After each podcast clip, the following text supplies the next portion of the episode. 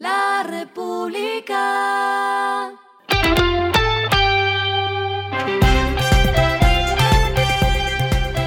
Al final de la jornada, esto es lo que debes saber sobre el comportamiento de los negocios, las finanzas y la economía. Las movidas de hoy fueron.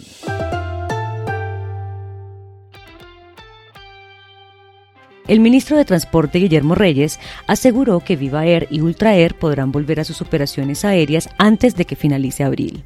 Todo esto dependiendo de la aeronáutica civil, la cual tendrá que tomar la decisión sobre la integración de las organizaciones en los próximos días y la existencia de inversionistas para el caso de Ultra.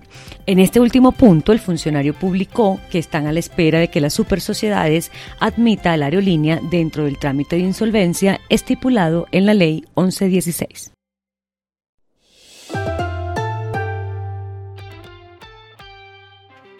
Frubana y AdsMobile lanzaron el retail media Fruit As, el cual ofrecerá acceso a una base de datos de más de 300.000 restaurantes y más de 52 millones de comensales en Latinoamérica. Esta plataforma también ofrecerá a las marcas análisis en tiempo real para medir el ROI, construir relaciones más sólidas con los clientes y obtener información valiosa sobre su mercado.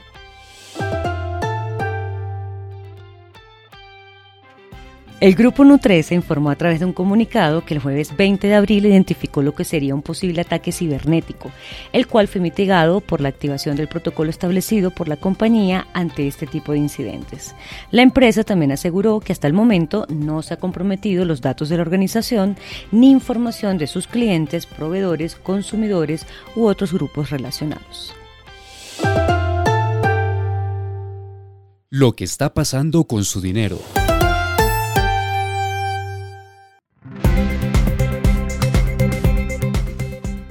BBVA lanzó una nueva línea de financiación en alianza con Challenger con la que los usuarios podrán comprar electrodomésticos como neveras, congeladores, secadoras y lavadoras. La opción de financiación está dirigida para la compra de electrodomésticos de esta marca que cuenten con clasificación A y B en la etiqueta de eficiencia energética vigente para Colombia.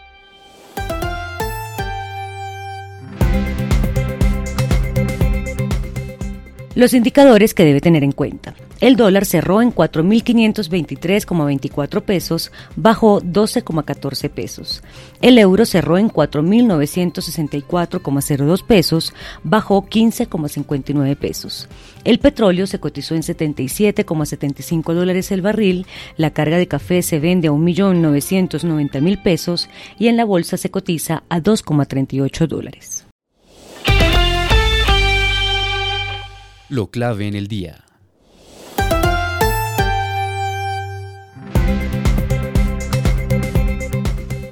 Debido a que el pasado 12 de abril se presentó un accidente en el puente del Alambrado que comunica los departamentos de Quindío y Valle del Cauca, hoy el Ministerio de Transporte anunció que habrá reducciones en los peajes de Corazal, Cerritos y Circasia, los cuales se encuentran en la vía alterna. Es así como para el caso de los peajes de Cerritos y Circasia, por ejemplo, la reducción de los peajes será de 58%. A esta hora en el mundo. Twitter retiró las etiquetas que describen a las organizaciones de noticias como financiadas por el gobierno o afiliadas al Estado tras semanas de enfrentamiento entre ellas y el multimillonario propietario del sitio Elon Musk.